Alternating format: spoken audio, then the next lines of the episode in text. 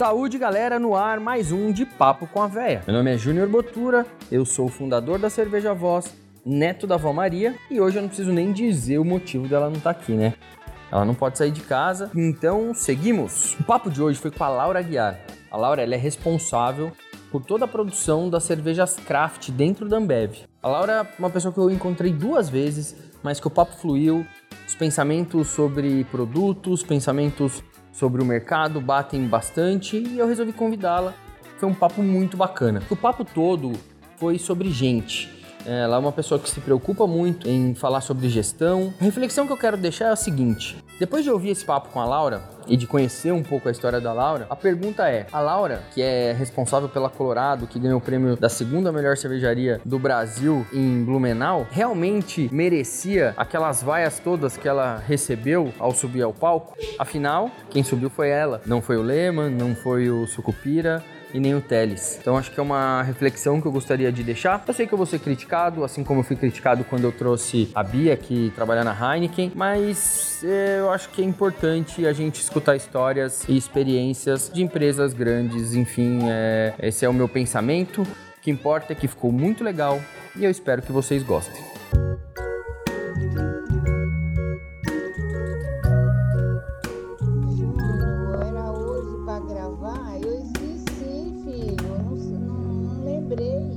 Laura, neta do seu Américo, do seu Belmiro, da dona Bernardina e da dona Afonsina. Bem-vinda, obrigado por você estar aqui.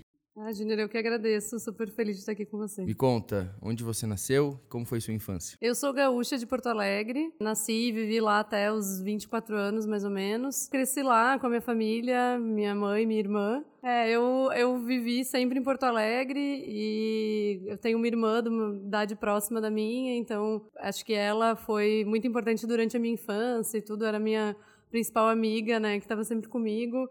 É, a gente morava num, num bairro na, na, zona é, sul de Porto Alegre, mais afastado do centro e tudo mais. As lembranças que eu tenho da minha infância são muito conectadas a isso, assim, a minha família mesmo, principalmente a minha irmã, a minha mãe, meu pai também. Meu pai faleceu quando eu tinha 12 anos, então ainda era pequena, né? Mas então acho que eu, a minha mãe e a minha irmã, a gente ficou muito próxima, muito unida também, né? Também por causa disso. É, então a, a, minha infância toda é relacionada à minha família mesmo, principalmente a elas, né? Isso que eu me lembro mais. Legal. Você chegou a conhecer seus avós, não? Eu conheci a minha avó paterna, Fonsina, e o meu avô materno, mas eu não me lembro dele porque eu era muito pequena quando ele faleceu. Né? A minha avó Fonsina não era tão próxima a ela. E é engraçado que a, a minha avó Bernardina, né, a mãe da minha mãe, eu não conheci, mas eu tenho como se fosse uma saudade dela, embora eu não tenha conhecido, né? A minha mãe conta algumas histórias e acho que ela seria uma avó muito próxima, assim. E aquela avó mesmo de fazer bolo, de estar tá perto, né? Então é estranho, assim, mas é uma saudade de uma pessoa que eu nem conheci, né? É, eu acho que a gente. Acho que até as nossas lembranças de infância, às vezes, são formadas por coisas, não que a gente viu, mas por coisas que, né, que nos contaram. Sim. Porque a gente vai fantasiando, né? Quando contam histórias pra Exato. gente. Então. É, no meu imaginário, eu acho que ela estaria bem presente. E aí, essa sua outra avó, você chegou a ter contato com ela, assim? Você lembra de, de alguma coisa, por mais que fosse distante, assim? Tem... Sim, eu tinha contato com ela, mas é, a gente não, não se via tanto, né? Mas eu via ela pelo menos uma vez por mês, mais ou menos, que era a mãe do meu pai, né? E você tem alguma lembrança de cheiro, de dela, assim, cheiro da casa, cheiro de... Tenho, eu tenho uma lembrança, tem um doce que ela fazia pro meu pai, meu pai gostava muito, que era um doce de banana. E esse doce eu me lembro bem, assim, até hoje. É, eventualmente eu como doce de banana tentando encontrar um que seja tão bom quanto aquele. E eu confesso que até hoje eu não encontrei, né? Vou continuar procurando, mas até hoje eu não encontrei. E aí você ficou, né? Você falou que ficou até os 24 anos lá, você cresceu. Como é que foi a vida na escola, assim? Como é que foi a sua decisão de fazer a faculdade que você fez, assim? Conta um pouquinho pra gente como foi. Ah, eu acho que na escola eu gostava muito das disciplinas mais relacionadas à química, então isso era uma coisa que se destacava, que eu via que talvez fosse um caminho a seguir. E eu sempre gostei muito de alimentação, alimentos. Eu sempre fui uma criança gordinha que gostava de comer, gostava de experimentar. E quando eu fui crescendo, eu fui vendo que talvez eu pudesse unir as duas coisas, né? O curso de engenharia de alimentos ainda era um curso relativamente novo quando eu fiz, mas eu pensei que talvez fosse legal essa questão de processamento de alimentos, enfim. É, eu acho que até na época eu imaginava trabalhar com outras coisas até do que eu acabei seguindo. É, pensava muito em é, laboratório, em coisas nesse sentido, e depois eu fui por um caminho muito mais de prática mesmo, de mão na massa. Mas eu quis unir um pouco a química com essa questão de alimentos, né? então você minha... teve uma decisão assim, você. Acho que a maioria das pessoas fica na dúvida, né? O que, que eu vou fazer? Ou faz duas faculdades, você já estava decidida, foi e, e, prestou engenharia de alimentos e, e, foi isso, assim. É, eu acho que a gente, é, nessa idade, a gente nunca tem 100% de certeza se é aquele o caminho, né? Porque são muitas possibilidades, a gente conhece pouco ainda de várias coisas. Mas eu achei que era um caminho que fazia sentido, pelo menos, né, naquilo que eu estava vivendo. Claro que antes disso eu pensei em carreiras é, mais tradicionais, até acho que, tô, sei lá, em algum momento a maioria das pessoas pensa em ah, será que eu faço medicina? Ou quando está muito indeciso, mas assim, aquilo na verdade nunca teve muito a ver comigo. Quando eu entendi que existia engenharia de alimentos, meio que caiu uma ficha tipo, cara, acho que é muito mais no quem eu sou e tal, acho que vai fazer sentido para mim. É, e durante a faculdade, é claro, tem vários momentos que você fica na dúvida, porque, putz, tem momentos que são muito difíceis, que é muita dedicação, né? Então você pensa, putz, eu estou me dedicando aqui, será que isso vai valer a pena depois? Mas eu acho que eu entendi que assim, que eu precisava me formar também, eu precisava, né, ter alguma base, e daí depois eu podia fazer alguma pós, se eu entendesse que era que um outro caminho era possível, né? Então acho que eu nunca me coloquei também esse peso tão grande de assim, nossa, eu tô fazendo engenharia de alimentos e eu vou ter que ficar nisso para sempre, né? É, acabou que deu super certo, que eu encontrei uma carreira que eu amo muito, é, mas se não, eu teria estudado de novo, eu teria estudado outra coisa, enfim, fazer dar certo também. Eu acho que tem um lance da nossa cultura, assim, que eu falo assim, se eu tiver oportunidade, eu gostaria que os meus filhos eles passassem um tempo trabalhando, viajando, antes de tomar a decisão assim de Sim. do que eles vão de fato estudar, né? Porque a gente nesse Pô, eu lembro muito, assim, do terceiro colegial, né? Aquele negócio, pô, e agora? E eu Sim. sempre fui muito decidido do que eu ia fazer, é, mas tinha uma pressão ali, né? Meu, você tem que ir pra faculdade naquele momento. Eu decidi na oitava série que eu ia fazer publicidade. Então Nossa. foi assim, eu falei, eu vou trabalhar com isso e foi. Legal. E não tive assim, cheguei no colégio a cogitar trabalhar com psicologia e tal, mas né, fazer psicologia. Mas é, eu vi muitos amigos assim sofrendo muito e tomando uhum. decisões que depois voltaram. E é uma coisa que, pô, podia ser um pouquinho diferente, né? Sim. Nem todo mundo tem, vai ter a oportunidade de viajar e de ficar tempo fora. Mas mesmo de trabalhar mesmo, sabe? Falou, vou trabalhar um tempo aqui sem estudar, vou viver um pouquinho para eu uhum. tentar formar a minha, minha opinião. Assim. É, que eu também acho que é, é importante. Claro que, sei lá, se você vai fazer exatas, humanas, isso mais ou menos é, interfere depois. Mas eu acho que, assim, eu que fiz ali engenharia de alimentos, eu acho que na verdade, do que eu aprendi na faculdade é mais um modelo de raciocínio, é muito mais a forma de pensar do que efetivamente aquilo ter feito total diferença depois no meu trabalho, Sim. né? Porque daí eu fui estudando mais o que eu estava fazendo, então acho que por mais que a decisão seja tomada cedo, depois você tem formas de também Sim. fazer aquilo se encaixar, né? Mas eu concordo contigo, se você puder ter alguma experiência antes para entender melhor que caminho seguir, certamente é, é, legal, né? E aí, estando na faculdade, você arrumou um estágio na Ambev. É essa a história? Isso. É, foi uma oportunidade mesmo. Então, assim, durante a faculdade eu fiz alguns estágios.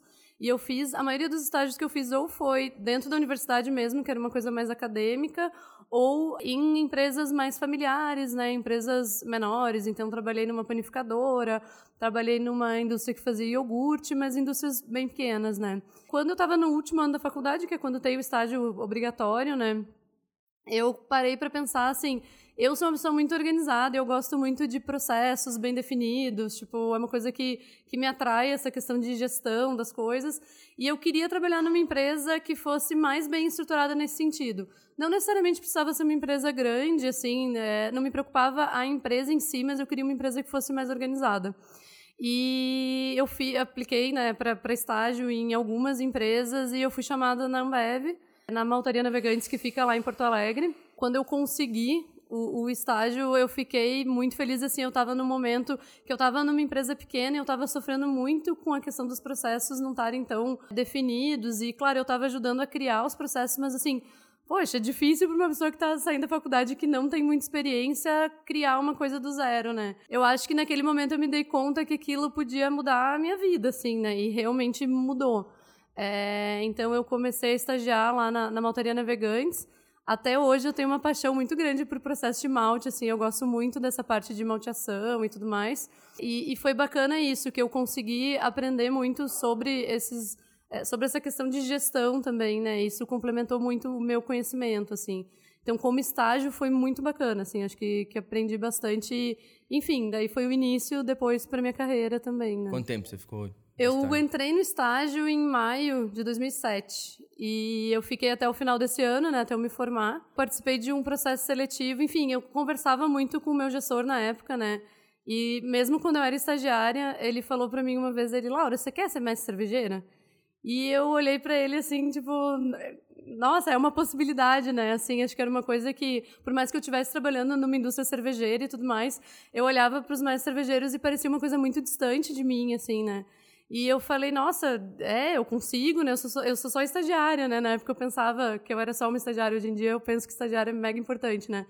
E, e daí o meu chefe falou, claro, eu acho que você tem total condição e tal, vamos, vamos entender o teu caminho aqui dentro da empresa para eu te contratar depois da tua formatura e tal.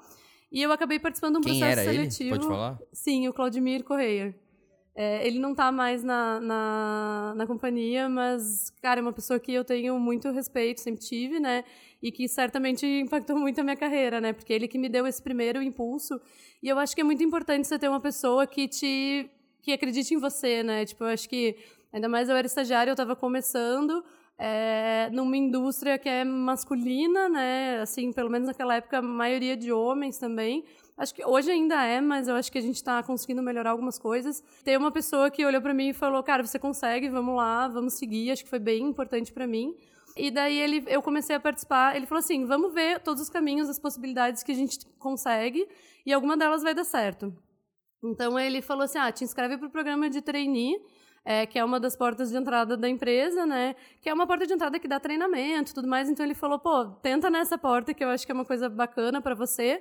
Mas se não der nessa, vamos entender que oportunidade tem para você ser uma supervisora aqui dentro e tudo mais. E acabou que dentro desse processo seletivo eu fui contratada para um outro programa que chamava Talentos. Enfim, tem N programas dentro da empresa, né? Mas que é um programa é, de treinamento menor do que o do trainee, que já é focado em uma área específica, né? O trainee é generalista, vai para vendas, para produção, todas as áreas. E esse que eu entrei já era focado na área de processo, que era realmente o que eu queria, né? Então foi bacana que eu fui contratada, era uma função que era de supervisão, né? É, mas eu passei por um período de treinamento, eu fiquei seis meses na cervejaria que ficava em Viamão, que é uma cidade do ladinho de Porto Alegre. E lá eu aprendi muito também, de novo, continuei aprendendo, né? Acho que até hoje eu continuo aprendendo sobre os processos, sobre a maneira de é, de gestão e sobre cerveja, né? Depois disso, enfim, fui contratada, fiquei nesse período, voltei para maltaria, fiz alguns trabalhos de melhoria lá, algumas coisas relacionadas com qualidade. Eu sempre gostei muito de trabalhar é, no processo, mas com foco em qualidade de seja de malte, seja de cerveja, né, de onde eu estava. Essa mesma pessoa, né, o Claudimir, ele falou para mim, Laura, você tinha me falado que você quer ser cervejeira, você continua com isso, né? Você continua com esse objetivo? Eu falei, continuo. Quando você voltou, ele continuava lá? continuava lá. Ele era o gerente da maltaria, né? Daí eu falei que queria, ele falou, beleza, porque vai começar agora o processo seletivo interno da empresa para cervejeiro. Então eu vou colocar o teu nome lá e vamos, vamos fazer o processo, vamos ver como é que vai acontecer. E eu fiz o processo e eu acabei conseguindo, passei nesse processo, né? Mas Isso foi em que ano? Isso foi em 2008, final de 2008. Foi meu primeiro ano que eu estava contratada. E daí ele falou assim para mim: ó, você vai fazer o cervejeiro, mas antes de fazer o cervejeiro fora do país, que é um curso né, mais elaborado, você vai fazer um curso aqui no Brasil, que é um curso de técnico cervejeiro. Porque assim, eu trabalhava em maltaria, né? Eu não sabia nada sobre produção de cerveja, assim, sabia o pouco que eu vi na faculdade, que foi quase nada. Então ele falou, cara, melhor você fazer esse curso primeiro para você ter uma base para você poder fazer o outro. O que foi incrível também, né? Então, é, eu fiquei o ano de 2009 inteiro em Vassouras, no Rio de Janeiro, fazendo o curso do Senai, né, que é, várias pessoas fizeram, enfim, era um curso várias aberto. pessoas do mercado artesanal hoje fizeram, tem alguém da tua turma, assim, que você lembra, que tem da contato minha turma, é, eram mais pessoas, não me lembro de pessoas do meio artesanal, eram pessoas mais de, de indústrias maiores, tinha algumas pessoas de, de cervejarias menores de fora do, do país, do Peru, Inclusive, uma das grandes amigas que eu fiz era uma, uma menina do Peru. Mas eu sei de outras pessoas que acabaram fazendo esse curso depois. Então, tem o, o Tarsis Patini, o Gabriel de Martino, enfim, tem algumas pessoas que eu sei que fizeram. E era um curso muito legal porque era mão na massa e, enfim, você fazia produções lá. Para mim, que não tinha experiência, foi legal porque era tanto teórico quanto prático, né? Então, acho que, putz, aprendi bastante mesmo. É, e a troca também com outras pessoas, né? Eu não conhecia pessoas do meio cervejeiro, conhecia as pessoas que trabalhavam ali comigo. Então, conhecer pessoas de outras cervejarias, de outras realidades, né? Embora fossem todas empresas maiores, mas são maneiras diferentes de trabalhar. Então, acho que foi nossa, muito legal. Quando eu voltei desse curso, eu fiquei só um mês na maltaria e fui fazer o cervejeiro na Universidade da Califórnia, lá nos Estados Unidos. E aí sim, eu acho que, além de, do aprendizado que foi grande, então era o, o Michael Lewis, o Charles Benford eram os professores, né, os professores principais, que são pessoas que, nossa, conhecem muito, assim, super... É, é, fiquei muito feliz, assim, de ter... Isso foi logo depois, assim? Foi você fez o curso em 2009? É isso, isso, eu fiz em 2009. Eu voltei, fiquei um mês na maltaria e fui já fazer o curso é, em 2010, em janeiro de 2010, eu fui fazer o curso lá na Califórnia. E aí, assim, como é que funciona isso dentro da companhia? Só pra gente entender. Uhum. Você, quando você fala, ah, eu fui, você pegou licença, pagou do seu bolso, ou é um negócio que Não. bancado pela companhia e isso, eles legal. é incrível assim porque eles escolhem, enfim, fazem um processo seletivo dentro da empresa e você vai para os Estados Unidos com tudo pago, o curso é pago, a estadia é paga, alimentação, lavar roupa, qualquer gasto que você tem telefone, qualquer gasto que você tem. Hoje em dia não precisa gastar com telefone, mas na época ainda precisava. Era um custo. É, e eu ainda ganhava meu salário aqui no Brasil. Então assim, eu não tinha gasto nenhum, né, e ainda ganhava meu salário aqui. Oh. Então é uma coisa assim que é muito legal, porque é, eu, por exemplo, na época eu não teria condições de fazer um curso no exterior, né? Então é, foi uma oportunidade muito grande, assim, de. Ah, é uma experiência, você viver uma cultura diferente, você conviver com pessoas diferentes.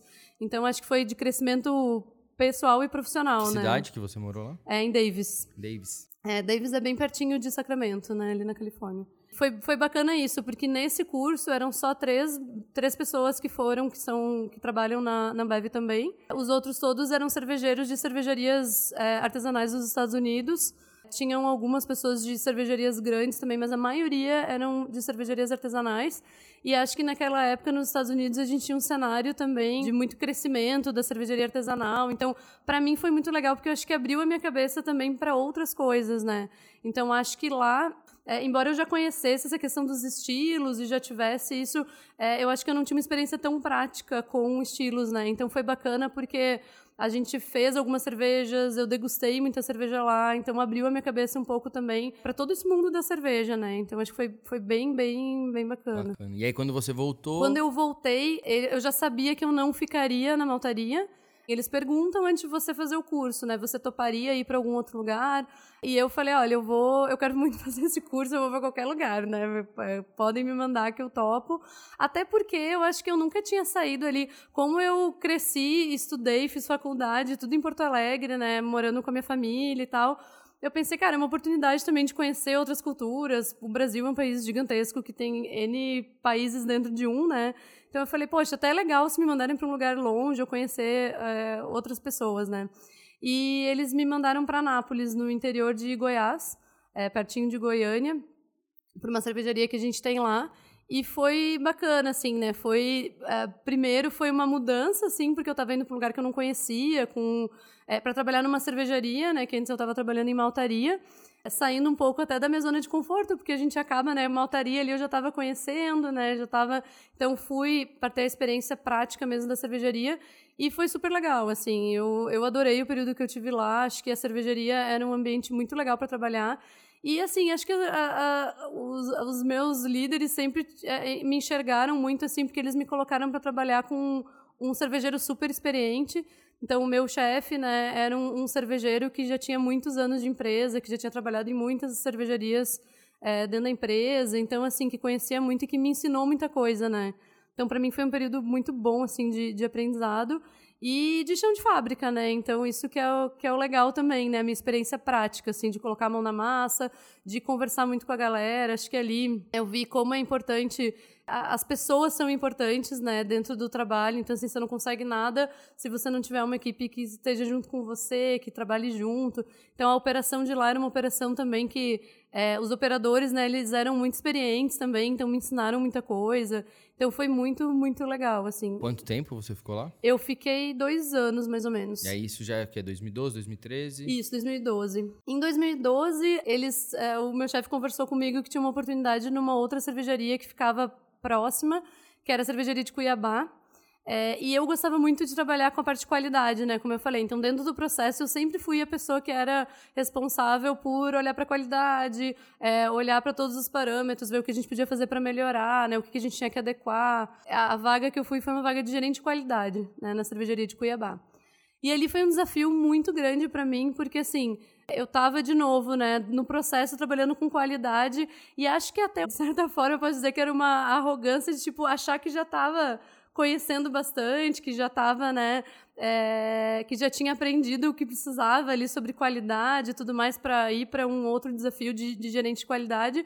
E quando eu cheguei lá, eu vi que eu ainda tinha muita coisa para aprender, né? Então, assim, claro que eu conhecia da qualidade ali do processo cervejeiro, então, pô, sou cervejeira, né, do chão de fábrica ali da produção, eu conhecia, mas assim, você ser gerente de qualidade de uma cervejaria é muito mais do que só o processo, né? Então tem toda a parte de logística que eu não conhecia, Cara, se você não armazenar direito, tanto o insumo quanto o produto acabado, parte de invase, né, que pra gente é uma parte que daí era separada, eu trabalhava com o processo em si, com fabricação do da cerveja, mas a parte de invase é uma parte separada que eu tinha contato, mas eu não estava lá o tempo inteiro.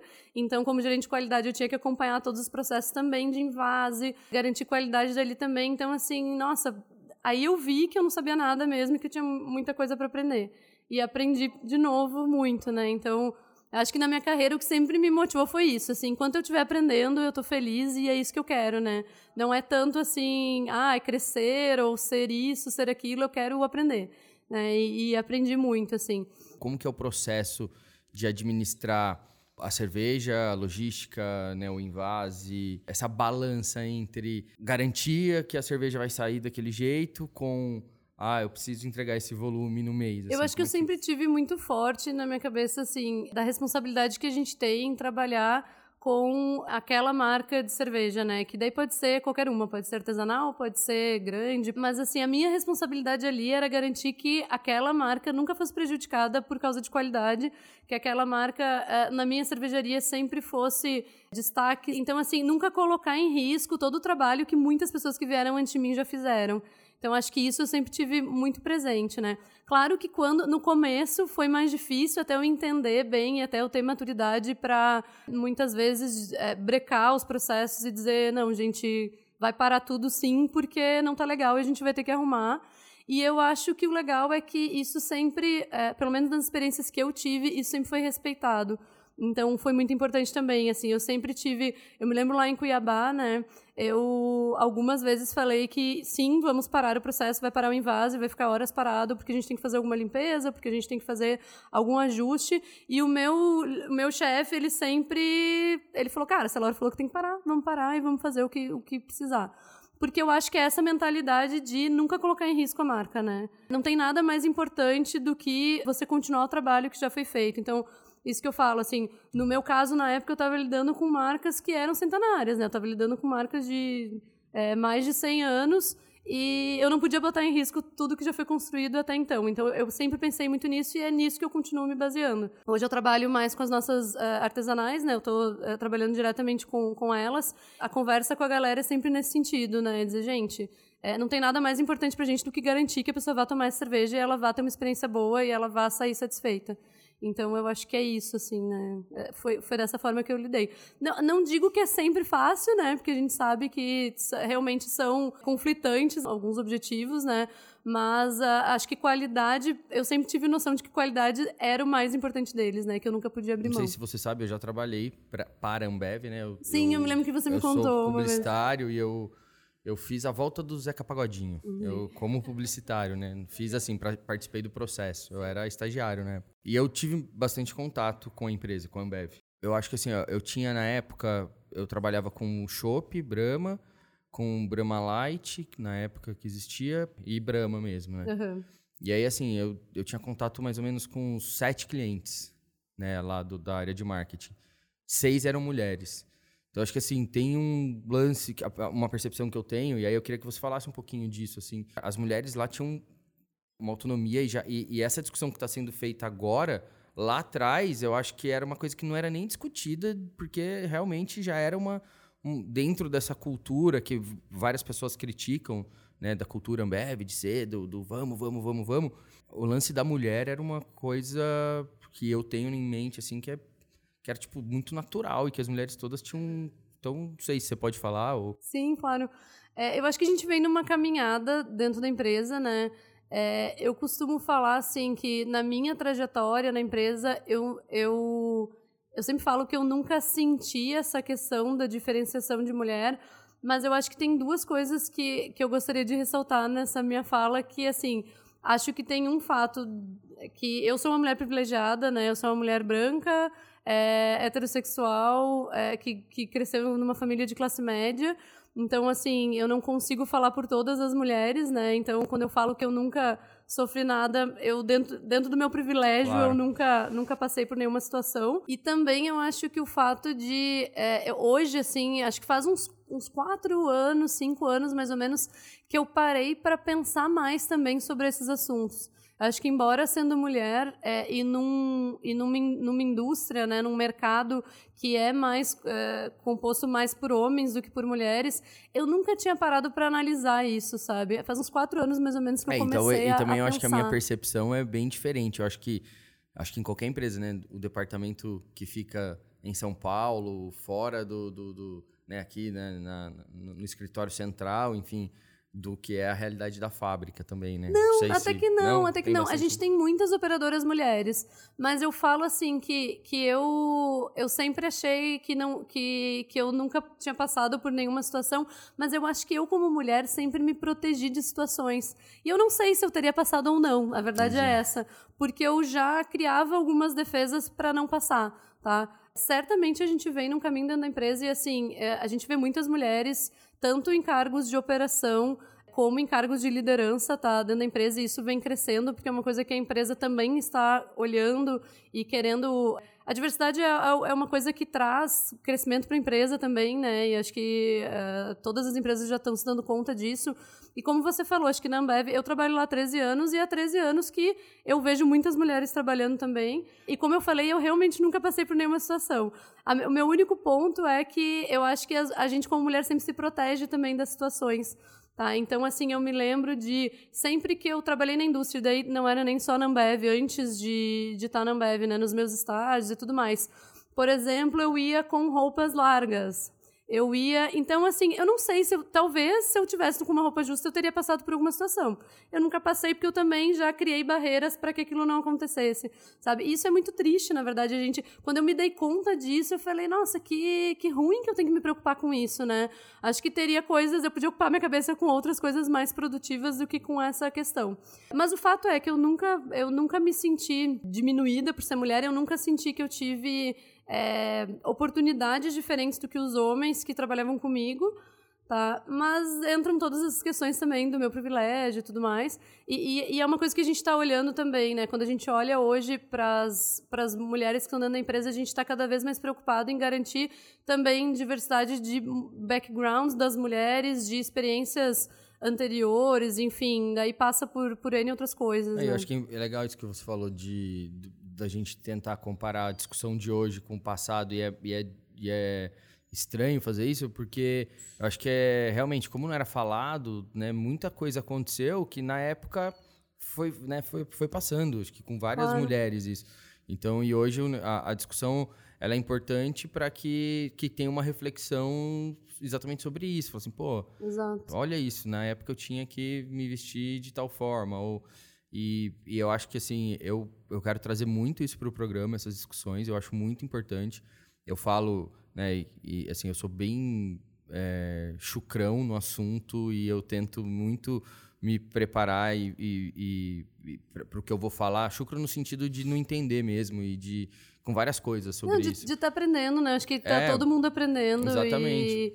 E, e, como eu falei, até é, eu mesmo como mulher eu estou aprendendo, né?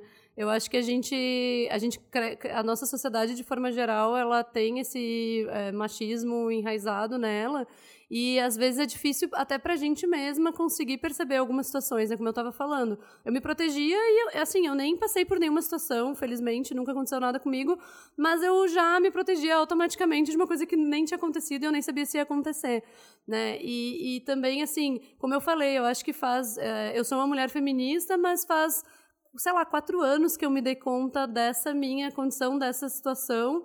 E principalmente eu acho que do fato de, eu nunca ter sofrido com isso por ser privilegiada. Né? Então, assim, eu sou uma mulher que eu me posiciono muito, que eu brigo, que eu falo que eu, que eu acho que não está certo. Mas porque o meu privilégio me permite isso, né? Eu cresci com, de uma forma, com uma segurança que esse privilégio me, me deu. Né? Então, quando você olha para outras mulheres, assim, por que, que, que todas as mulheres teriam têm que ter essa característica, né, para poder crescer ou para poder ter espaço? Cara, os homens não precisam disso para crescer, né? Tem, tem muito homem que é mais introvertido, mas e consegue ocupar o seu espaço. Por que, que as mulheres não conseguem? Então, eu acho que quando eu me dei conta que não era sobre mim, né? Eu acho que é abrir a cabeça, assim, que tem outras realidades, né? E, e, foi muito legal porque isso aconteceu. Eu me lembro até hoje quando que caiu a minha ficha, assim, que eu fiquei. Que eu até fiquei meio. Você fica meio espantado, assim, nossa, como que eu nunca tinha me dado conta disso, né? Que foi é, durante o projeto é, Agus Island Sisterhood, que a Bia Ruiz, é, ela era idealizadora do projeto, né? Ela que criou, e ela me chamou para participar. E foi muito legal porque ela chamou mulheres de diferentes, é, embora fosse uma, uma confraria né, cervejeira, ela chamou mulheres de diferentes áreas. Então, de cervejeira mesmo, eu e a, e a Marina, só que era cervejeira da Guzi, que participávamos. E no primeiro encontro ela, ela perguntou, né? Ela falou: Ah, queria que cada uma de vocês se apresentasse e falasse, né? Por que, que tá aqui, o que, que pensa sobre essa discussão e tudo mais. E eu me lembro que eu falei muito assim, que é, entre é, várias coisas, eu falei que eu achava que eu tinha muito orgulho assim da minha mãe, que era uma mulher forte e que conseguiu me educar para ocupar o meu espaço e tudo mais. E, e, e, e, todo mundo ouviu, mas quando outra pessoa foi falar, né, essa outra mulher, ela falou assim, ah, eu achei legal o que você falou, que bom, né, que você tem orgulho da sua mãe, tudo mais bacana, mas assim, eu acho que talvez a nossa batalha deva ser para que não precise ser assim necessariamente. Né? Você não precisa ter muita força, você não precisa, cara, lutar tanto para conseguir as coisas, né? E quando ela falou aquilo, eu pensei, nossa, como eu tô míope, assim, como eu tô vendo de uma forma distorcida, né? Então aquilo me fez parar para pensar e eu acho que eu tô pensando até hoje, assim, né? Então, eh, todas as situações eu vou vendo, e daí essa questão também do meu privilégio, acho que é uma coisa que eu tento olhar muito eu não sou exemplo necessariamente de mulher na sociedade, né? Porque eu sou uma, uma, mulher muito com uma situação muito específica e toda essa questão de interseccionalidade com outras com outras coisas é bem relevante, né? É uma coisa do assunto assim que eu acho triste o que o que acontece é o seguinte. Eu acho que toda vez que começa essa discussão, e eu já trouxe isso para o programa e eu já recebi críticas, ela passa a ser uma discussão política polarizada. E não é, não tem nada a ver com política, não tem Sim. nada a ver com você ser de. Então, assim, eu acho que as pessoas, quando você fala assim, eu sou feminista, as pessoas te imaginam lá na rua. é sério, é, é isso que. Não, eu só quero igualdade é, entre gêneros. Te imaginam é na rua, com os peitos pra fora, falando. Ah, e assim, gente, não. não. é isso. Assim, tem um movimento não. muito maior do que esse. Mas, Exato. assim, de verdade, a, a, a, o, que, o que hoje vem na cabeça das pessoas é, é você polarizar. É um radicalismo, né? Você no... radicaliza e aí você, ah, então, se você é feminista de. Você vai ser feminista de direita? Você não pode! não pode, não, porque feminista é de esquerda, tá lá no seu.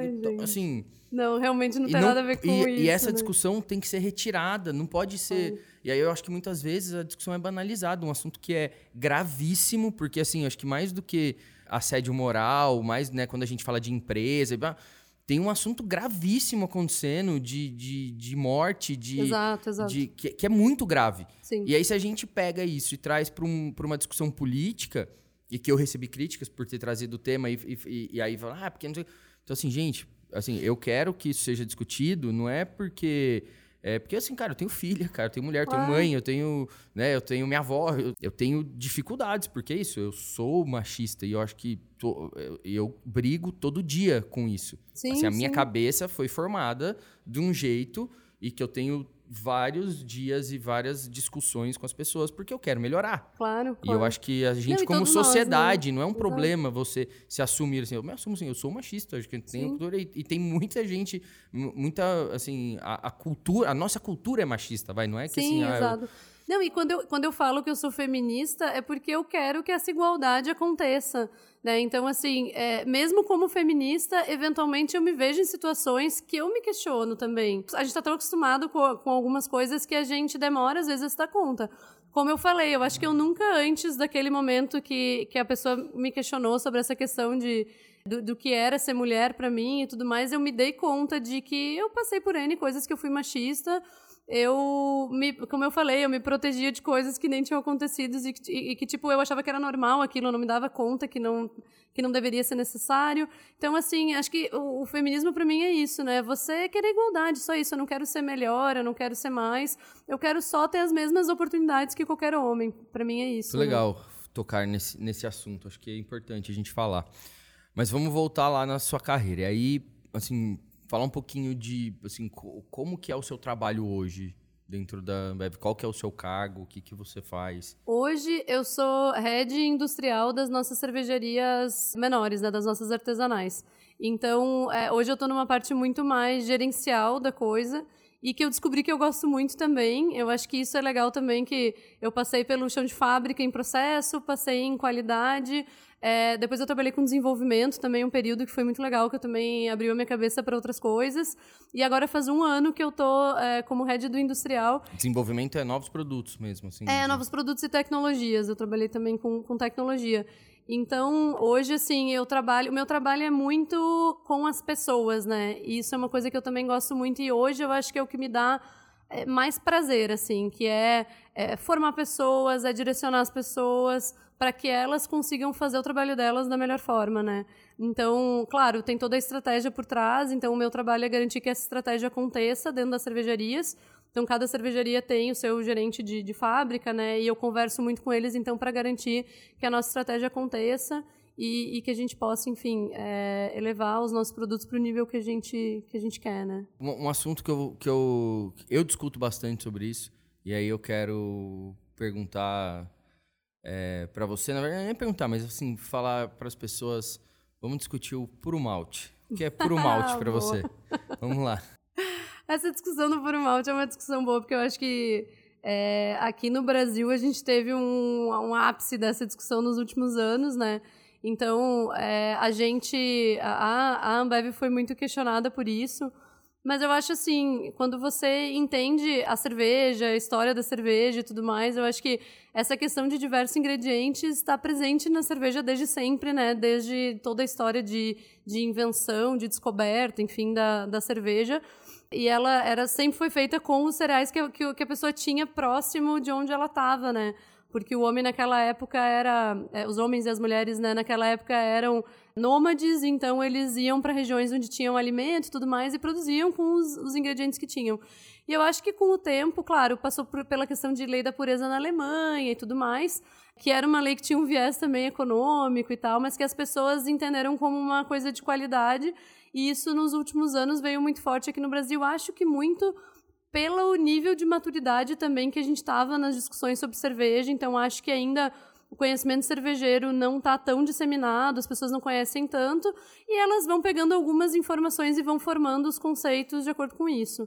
Tá? Eu acho assim, quando você olha para. É, eu acho que uma coisa que as pessoas falam muito, né, de ah, cerveja é, de qualidade, uma cerveja puro malte, ou a qualidade da cerveja não está necessariamente no tipo de ingrediente que é usado, tá? Claro, na qualidade do ingrediente que é usado, na qualidade do processo, no acompanhamento. Então, assim, essa discussão eu acho que foi muito é fruto de, um, de, uma falta de conhecimento maior das pessoas sobre cerveja. Que eu quanto, acho que... O quanto você acha que isso é influenciado pela comunicação comunicação mesmo, pela publicidade que é feita em cima de puro malte. Seja de vocês, seja de outros, seja da, Acho das que artesanais. bastante. Acho que é bastante influenciada. Como eu falei, como as pessoas não têm ainda os conceitos formados sobre aquilo, tudo que elas são. é, elas são metralhadas com informações e elas vão captando aquelas informações e criando as verdades delas, né? Então, certamente, todas as comunicações que são feitas. é, seja em marketing de produtos, seja é, de outras formas, pela internet e tudo mais, aquilo certamente impacta muito o conceito das pessoas né, sobre o assunto. Você dá uma brigadinha de vez em quando, liga no departamento de marketing e fala, pô, meu, fala isso não. Mas eu acho até que, assim, é, hoje é, a gente tem cervejas no nosso portfólio de todos os tipos, com todos os tipos de ingrediente. Então, assim, é, a nossa comunicação nunca faz uma comunicação de puro malte em detrimento de outras cervejas, né? Eu acho que as pessoas pedem muito. A gente olha muito pro consumidor, tá? Então, assim, o consumidor, o que o consumidor pede, o que o consumidor quer, a gente vai buscar atender. não, não, mas eu, eu acho assim, eu acho que assim, quando você anuncia uma cerveja como puro malte, Sim, você já, já, tá... é. Quando vocês colocam grande lá, ó. Tal cerveja, puro malte. Pra Sim. mim, isso já tá. Já, já, já é, tá direcionando. já, é um- já tá gerando uma informação que, que na minha opinião, algumas vezes é ruim até pra vocês mesmos, assim, sabe? De, Uhum. de falar assim, pô, mas peraí, puro malte, como se puro malte fosse um negócio ótimo. E, e, né, e, e é isso, assim. Eu sempre falo, quando as pessoas vêm aqui, é, assim, de verdade, a gente recebe várias pessoas que falam, tem puro malte?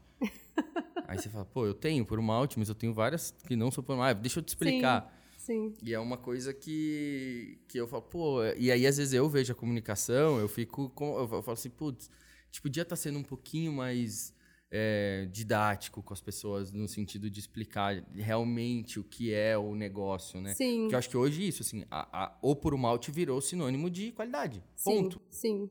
É, a gente vem buscando algumas formas de conversar mais também com as pessoas e de tentar trazer um pouco mais dessa questão de educação cervejeira. Isso que eu falei, né? A, a empresa também é uma coisa que eu acredito pessoalmente e é uma coisa que a empresa também acredita que você pode ter uma variedade, né? Realmente o consumidor, ele nos últimos anos, como eu falei, ele tá dando muita importância também para essa questão de puro malte e é, realmente, como você falou, em alguns produtos a gente enfatiza também que é, que é puro malte, mas acho que é muito mais por uma questão da pessoa entender que tem essa esse portfólio diverso, entende? Então, assim, quando a pessoa fa quando a gente fala em Skol, a pessoa associa o fato de que não é puro malte, mas a gente tem também a Skol puro malte, né? Você tem as duas. É, e outras cervejas do nosso portfólio que a gente tem também, é, tanto puro malte como não puro malte, mas eu acho que é uma coisa que a gente tem que educar, sim, o consumidor. A gente vem por esse processo entendendo também como fazer isso, entendendo como é, conseguir amplificar essa questão de, de conhecimento cervejeiro. Não é uma coisa simples de fazer, né? Porque são muitas pessoas, o, o Brasil é um país muito grande.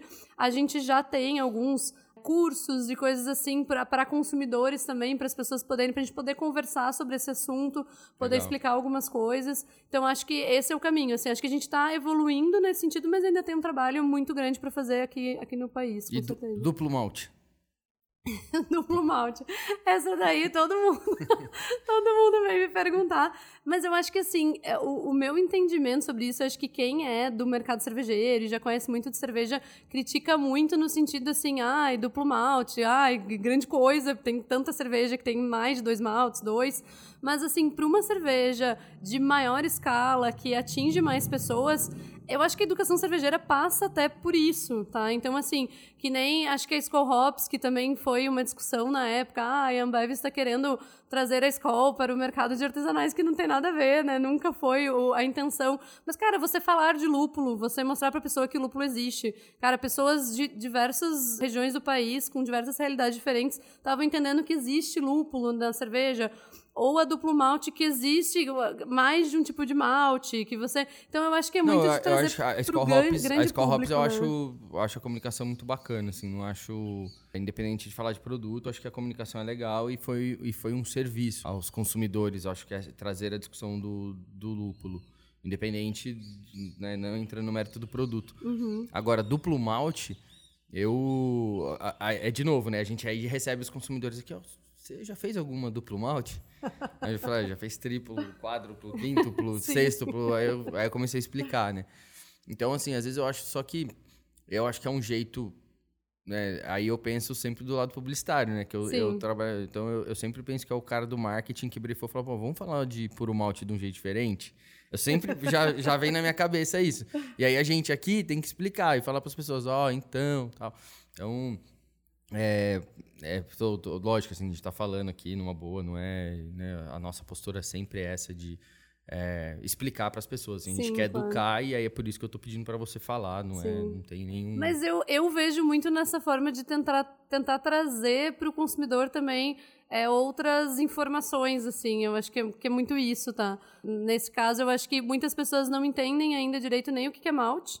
Então, assim, tem pessoas até hoje que falam comigo, consumidores super leigos, né, que acham que malte é líquido, que, enfim. Então, você falar que, ó, tem dois maltes diferentes. E daí a pessoa vai procurar e ela vai entender que, na verdade, tem muitos outros maltes diferentes, tem muitas outras possibilidades. É, eu enxergo muito por esse caminho também, que daí é um caminho que vai tentando ajudar a construir alguma coisa, né? É um discurso de comunicação, assim, a gente no no mercado cervejeiro, óbvio, vai, vai ficar cornetando, né? Vocês falam, pô, claro. meu, como assim, duplo malte? Oh. E eu entendo isso, né? Como, como cervejeiro, eu entendo essa, é, essa visão, é, mas eu acho que a gente tem que pensar um pouco além do nosso mundo cervejeiro que conhece as coisas, né? Isso que eu acho importante. Então, assim, claro, se você fala isso dentro do nosso mercado cervejeiro, para as pessoas que conhecem, elas vão dizer, mas que porra é essa, né? Tipo, do malte. É, mas se você pega o, o Zezinho ali da esquina, que ele não conhece sobre cerveja, ele não está acostumado, e você vai dizer para ele, pô, você sabia que tem malte aqui dentro? Você sabia que tem mais de um tipo de malte que pode estar tá dentro da cerveja? Eu acho que isso vai construindo, sim, alguma coisa, né? Independente de como, como você fala, duplo malte, enfim. Hoje, hoje no, no, no seu. onde você trabalha, é ligado a. A, a ZX, é, é, isso. Você chama. E como é que funciona isso? Você quer falar um pouquinho sobre Sim. o que é a ZX dentro e como ela atua no mercado artesanal, assim, só pra gente. Sim. Porque eu sei que tem algumas marcas que têm algumas relações, né? Tipo a Motinha, a Pratinha. Exato. Alon. Assim, a ZX é a parte é, de uh, artesanais e novos negócios da, da Ambev, né? E assim, acho que quando surgiu lá atrás, né? Eu não estava nesse período, mas de conversar com as pessoas, né? Eles viram que, uh, obviamente, o, o mercado e a forma de você atuar em artesanais ou nas, nas cervejarias maiores é diferente, né? Então, a forma de você distribuir, a forma de você. É difícil numa empresa tão grande você conseguir dar ênfase para coisas que são menores, né? Geralmente você prioriza e você vai acabar fazendo as coisas grandes. Então eles entenderam que precisava de uma empresa separada para fazer isso, com pessoas que trabalhassem naquela empresa, focadas em fazer aquilo ali dar certo, né? Então assim que surgiu a ZX, né, que separou então, e ela é uma empresa independente da, da Ambev, né, embora esteja no, no guarda-chuva. Todas as nossas cervejarias artesanais ficaram ali dentro, né? A gente iniciou é, a Boêmia, a estrutura da Boêmia em Petrópolis, né, de uma cervejaria é, artesanal e a, ficou dentro dessa estrutura. A Vals entrou na estrutura, a Colorado, mais recentemente a Pratinha. E, é, enfim, então é, são essas as cervejarias que eu, que eu administro ali dentro, né? E a gente tem brewpubs também, enfim, os brewpubs também é a parte industrial. E a gente, no último ano, começou algumas parcerias também. Então, foi legal que a gente, dentro da cervejaria Boêmia, a gente conseguiu abrir essa estrutura para cervejarias ciganas, né? Então a gente tem algumas cervejarias que estão agora produzindo lá e tal, que tem mais contato com a gente. A, a Motim foi a primeira delas, né? Então a gente tem bastante contato é, com o Saulo e tudo mais, né? Ele é uma pessoa que, que também participa bastante com a gente. A gente viu que a importância que tem, assim, acho que o, o mercado cervejeiro, de forma geral, ele ainda é um mercado que é muito desunido, né? E a gente entendeu que, que é interessante a gente tentar participar desse processo e estar tá próximo e tentar unir também, né, o, o mercado e estar tá, tá dentro disso, assim, estar tá participando. Eu acho que a gente tem certamente sempre muita coisa para aprender, mas a gente também tem algumas coisas para mostrar, né, para tentar contribuir também com as cervejarias que, que são as nossas parceiras e tal. O que, que você acha que a, a, a ZX, né, ou a estrutura Ambev pode, né, o que, que seria a maior contribuição que a Ambev poderia dar para a gente, assim, para o mercado dentro dessa estrutura? Como que você vê isso? Cara, eu acho que a gente é, tem muita... Eu, são duas coisas que eu vejo como principais. Eu acho assim, essa questão da qualidade que para a gente é muito importante e daí toda a parte de padronização, de você ter replicabilidade da, da, da cerveja. Então isso é uma coisa que a gente faz e, faz bem. Eu acho que a gente poderia contribuir para o mercado com isso. E além disso, a gente tem outras N, N coisas que são relacionadas à, à gestão mesmo do, do, do nosso trabalho. E quando eu falo de gestão, não é uma coisa é, processual só, mas eu falo até gestão de pessoas, de, de equipe, né? Para a gente é muito importante treinamento, capacitação dessas pessoas para que elas possam crescer, para que possam se desenvolver, né? Eu acho que eu pessoalmente tenho isso muito forte, assim, o que me motiva hoje dentro da empresa é saber que eu estou num cargo de liderança que pode ajudar as pessoas, né? Então assim, eu garanti que eu estou olhando para todo mundo, que aquelas pessoas vão se desenvolver. Então eu acho que é, que é muito isso, assim, essa parte de da nossa da nossa gestão e a parte de qualidade principalmente. É, a gente, assim, eu até falei já isso no outro episódio, assim, a gente vive uma transformação, é um mercado muito novo, né? Um mercado que está se formando mesmo e que às vezes algumas discussões não para mim não vêm para crescer, né? Às vezes a gente entra em algumas discussões que eu acho que é são mais filosóficas e do que práticas assim. Uhum. E é um mercado que assim, por exemplo, o que eu acho que, que, que vocês poderiam contribuir muito, né, dessa forma como você falou, se vocês tivessem, se vocês estão, né, abertos para para isso, assim, eu acho que hoje o mercado artesanal sofre muito, muito, muito, muito com logística, muito com é, logística reversa, é, com a parte comercial mesmo, né, com, com tem é muito ainda feito de maneira é, precária, né? Uhum. Óbvio, é normal, o negócio está se formando, o negócio vai acontecer. Mas acho que olhar para o trabalho, né? Não ficar só atacando pedra e, e olhar para o trabalho que é feito de uma maneira mais pensando em construir mesmo, ser mais é, acho que tem muita coisa que vocês fazem que que para que a gente deveria sim olhar e falar, pô, olha olha como isso funciona, né? Acho Sim. de várias, de várias maneiras, assim. Acho que do ponto de vista de marca, acho que é uma é, escola mesmo, né? Se você olhar e falar, pô, o jeito de, de que, que, que, existem as construções sim, de marcas. Aí sim. eu não estou falando só de vocês, mas das grandes. Uhum. É, e, e, assim, entender que, pô, né, a mensagem que eu sempre deixo para as pessoas. E às vezes as pessoas ficam bravas, assim, fazer a cerveja, né? Fazer a cerveja é uma das partes mais fáceis do processo. Mas como você falou, fazer a mesma cerveja duas, três, quatro vezes, a gente passa por isso, assim, é, é, é muito difícil, é muito complicado. É, eu acho que eu acabei falando duas coisas que estão mais relacionadas com a minha rotina Sim, mesmo, claro. né, do meu trabalho, mas certamente tem outras coisas, outras possibilidades, e eu acho que o mais legal é que, assim, hoje eu, eu vejo a gente realmente aberto a entender todas as possibilidades com quem tiver interessado a conversar com a gente, sabe? Então, assim, é uma coisa que é, realmente, se quiser é, trocar uma ideia, se vê uma possibilidade de alguma coisa que possa ajudar dentro do, do mercado cervejeiro, né? Acho que quer vir conversar e, e a gente está super aberto a isso também, né? Então, às vezes tem possibilidades que eu nem estou enxergando, mas se, se a outra pessoa enxergar e conversar, acho que muitas das parcerias que a gente está fazendo estão surgindo de acordo com isso, né? De ideias que as pessoas trazem, pô, e se fizesse tal coisa, vocês topariam fazer, não topariam? E a gente conversa, entende lá dentro como que funcionaria e faz é, com que aconteça, né?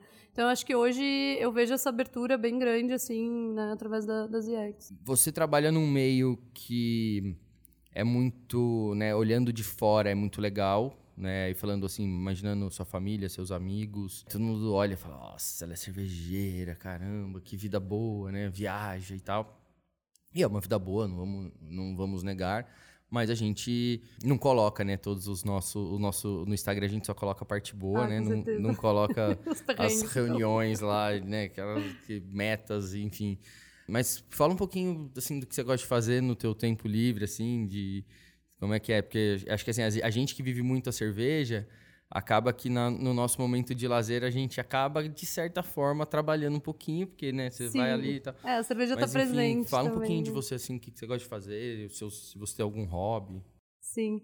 É, eu acho que a cerveja acaba permeando todos os, os âmbitos da minha vida, assim, né? E, e quando a gente é, trabalha com isso, acho que pra você deve ser da mesma forma. Até porque eu amo muito mesmo o que eu faço, assim, né? Uma coisa que todas essas funções que eu fui tendo como cervejeira, eu sempre fui me apaixonando e, e gostando muito. Então meio que se mistura um pouco, né, com a minha vida pessoal também, o profissional com o pessoal. Mas no pessoal, assim, como a minha rotina é muito de viajar mesmo, porque eu vou para cervejarias, né, para conversar com a galera, ver como é que estão as coisas. É, eu gosto muito de ficar com meu namorado, ficar até em casa às vezes.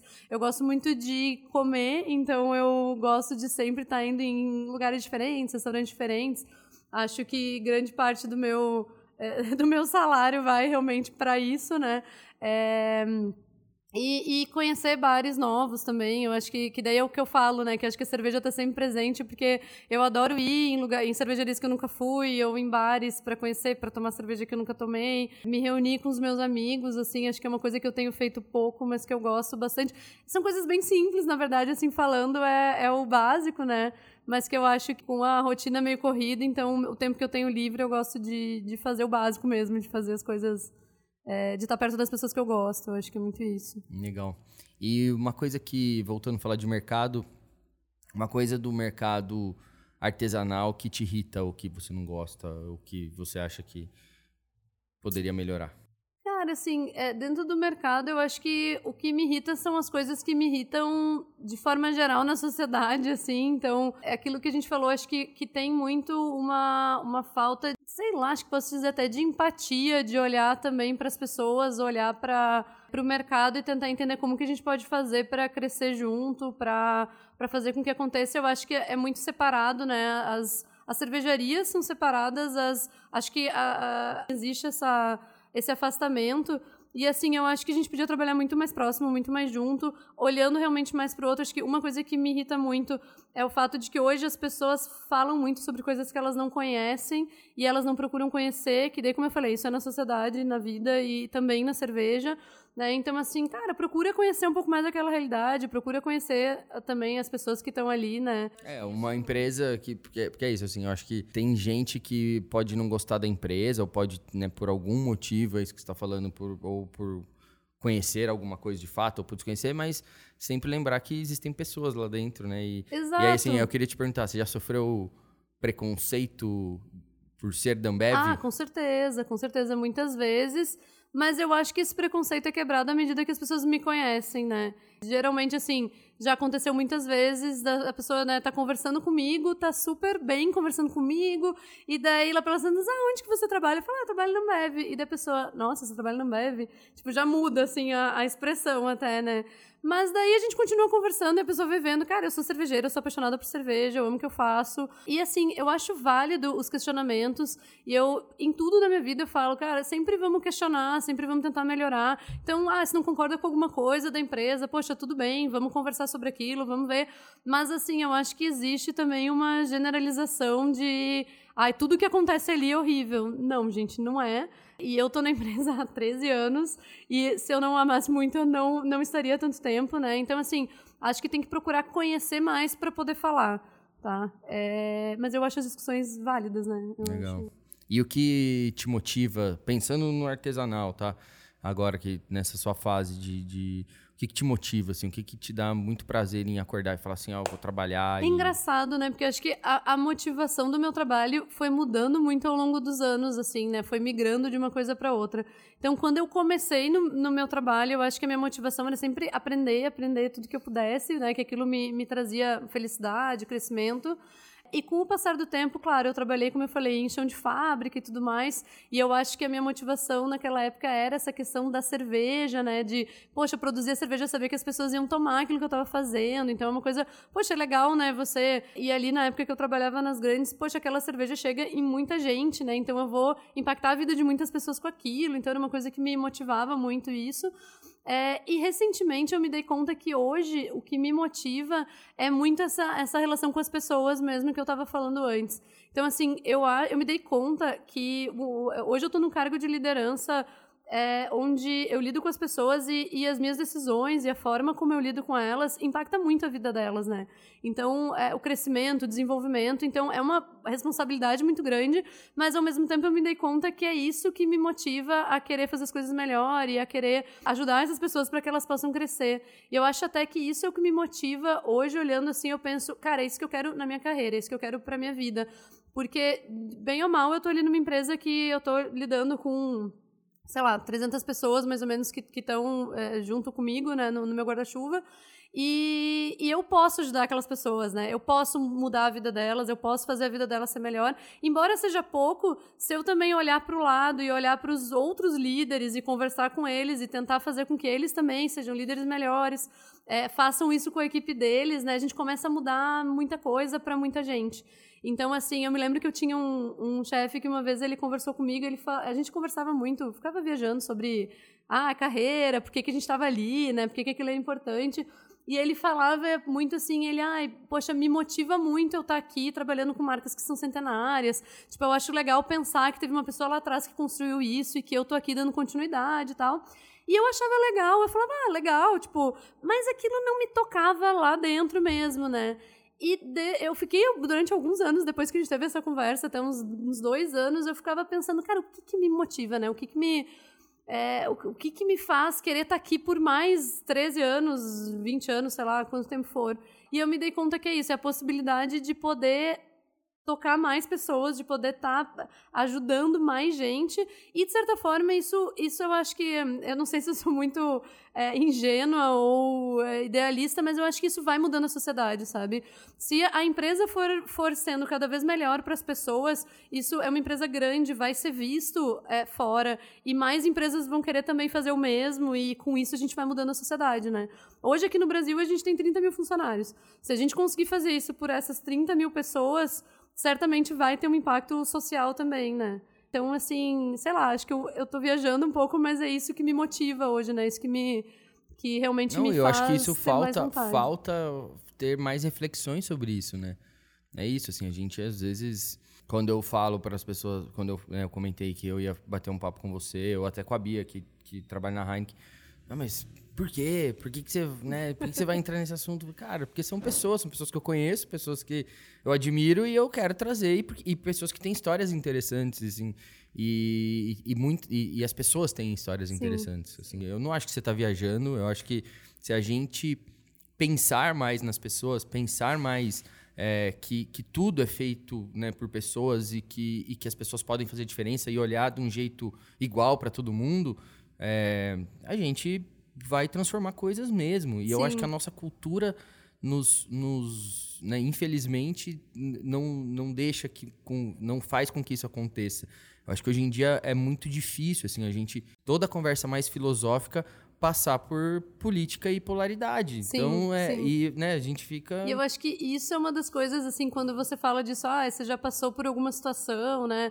É, o que mais me dói, assim, o que mais me machuca não é nem a questão de eu, né, passar por essas situações, mas eu acho que é muito mais assim, eu conheci durante esse período que eu tô desses 13 anos, eu conheci muita gente muito legal, com muitas histórias, como você tá falando, e gente que se dedica muito para fazer aquilo, sabe? Então, assim, tem alguns exemplos que são fantásticos, assim, é, tem uma pessoa que eu acho que sempre fica na minha cabeça quando eu falo de paixão por cerveja, de amor pelo que faz. É o seu Geraldino, que trabalhava em Anápolis, né, a primeira cervejaria que eu fui trabalhar, e ele, ele nem trabalhava no processo cervejeiro em si, ele não trabalhava na abraçagem e tudo mais, ele trabalhava na parte de silos. Então ele recebia o malte, analisava, fazia lá o teste de chá e tudo mais, limpava né, a parte dos silos e tudo mais. E mas ele tinha um amor tão grande por aquilo, então assim, era o orgulho da vida dele que ele fazia aquilo e ele olhava para a cerveja e ele falava é o meu malte que está aqui dentro. Sabe? Então aquilo é uma coisa assim, e quando as pessoas falam isso, ai, porque é Ambev, ai, é cerveja de milho, ai. Cara, tem muita gente muito legal que tá por trás disso, sabe? Que realmente gosta, que gosta muito e que se dedica a vida para aquilo, sabe? Então é um negócio que é fantástico. Acho que a gente tem também na Colorado o, Laércio, né, que, que faleceu recentemente. É, poxa, ele era um cara, felizmente eu pude conviver com ele no último ano. É, não convivi tanto assim também, mas pude conhecer ele. E assim, é um cara que ele trabalhou lá desde o início e ele é, continuava lá moendo malte, participando, dando. Tudo ele dava a opinião dele, porque ele queria que aquilo fosse cada vez melhor. Então, assim, é, são essas pessoas que eu acho que estão por trás da cerveja. Isso é na grande, isso é na pequena, isso Cara, não ele, tem tamanho, ele, sabe? Ele dá até arrepio, você fala dele, me dá arrepio, porque assim, eu conhecia ele de eventos, e aí, no último IPADEI, ele pegou no meu braço, assim, a gente tava numa roda conversando, ele pegou no, ele tomou a, a, a, gente levou uma IPL pro IPADEI, então a discussão era sobre isso, falou, pô, que legal, tem lager no IPADEI, pela primeira vez, né, o, o Rafa deixou. E aí o Lars pegou no meu braço, assim, ele olhou para mim e falou assim, cara, você tá num caminho muito certo, não desiste, cara. Puta, é, é muito legal, legal fazer lager, cara. E assim, e, e, e, e, não era uma pessoa que eu tinha Cara, no dia que eu recebi a notícia da. E foi isso, assim, foi a, conver... a última coisa que ele me falou. E era um cara que, pô, tinha... é isso, encontrei com ele algumas vezes. Eu fiz uma vez um projeto Sim. com a Colorado, que eu falei da... pro clube lá, pro Desbravadores. Uhum. Então, assim, tinha pouquíssimo contato com ele, cara. E aí, pô, sei lá, dois, três meses depois, ele falece. Eu fiquei muito. Eu falei, caraca, velho. Eu lembro muito, ele pegou meu braço, ele olhou no meu olho e falou isso, assim, sabe? Do nada, assim. Eu falei, pô, legal. E ele tinha um amor pela Colorado que era uma coisa impressionante, assim. É, para mim foi muito impactante porque ele, ele foi enterrado com a camisa dele de festa da Colorado, né? E quando eu vi aquilo, para mim foi muito, muito impactante, assim, porque realmente aquilo era a vida dele, sabe? Tipo, era, era, era a paixão dele, assim. Então, acho que quando a gente tem que ser muito responsável também quando a gente fala sobre as marcas, sobre é, quem produz, porque, cara, tem gente por trás daquilo, né? E, e, como eu falei, eu acho que. É, e essas pessoas, assim, extremamente apaixonadas, não são o mestre cervejeiro, não são necessariamente a pessoa que estudou, a pessoa que tem. Mas, cara, são as pessoas que estão ali dando a vida delas por, pela cerveja, né? Então eu acho que é bem, é, bem importante. Bacana. Olá, enquanto a gente falou aqui, né, você trouxe uma, uma cerveja. É, e aí eu acho que você escolheu por conta do horário, né? A gente está gravando às nove da manhã. Então, né, para não parecer que a gente é um, né, um bando de, de bêbado, é, a Laura trouxe a Session Free da Vals. Quer falar um pouquinho sobre ela? Isso, é, eu trouxe a Session Free, como você falou, por causa do horário, né? Então, cerveja sem álcool pra gente tomar tranquilo. E ela é um lançamento nosso do final do ano passado, então ela a receita dela é baseada na Session Citra, né, que é uma das, das cervejas da Vals, é, mas ela é a Session Citra então sem álcool, né? Então ela tem toda essa característica, tem o lúpulo presente e tudo mais, é uma cerveja leve, mas que eu achei que ia casar bem com, com o horário e com a nossa conversa também. Eu achei muito legal, assim, eu, eu tenho um pouco de pavor de cerveja sem álcool, assim, para mim sempre quando eu vou tomar já vem aquela lembrança do gosto do mosto, né, do, do, do chazão, achei bem interessante, nunca tinha tomado, muito legal, parabéns. Laura, obrigado, obrigado pelo seu tempo, obrigado por você contar é, um pouco aí, né, da sua vida pessoal, um pouco da, da sua trajetória dentro da Ambev, é, e aí eu queria que você deixasse aí os contatos da, da empresa, né? O, os Nossa, seus. Eu, eu que agradeço, assim, super feliz em ter participado, acho que foi uma conversa muito legal. Então, o Instagram, né, da ZX Ventures, então é ZX Ventures BR, e o meu pessoal é Laura G. Aguiar.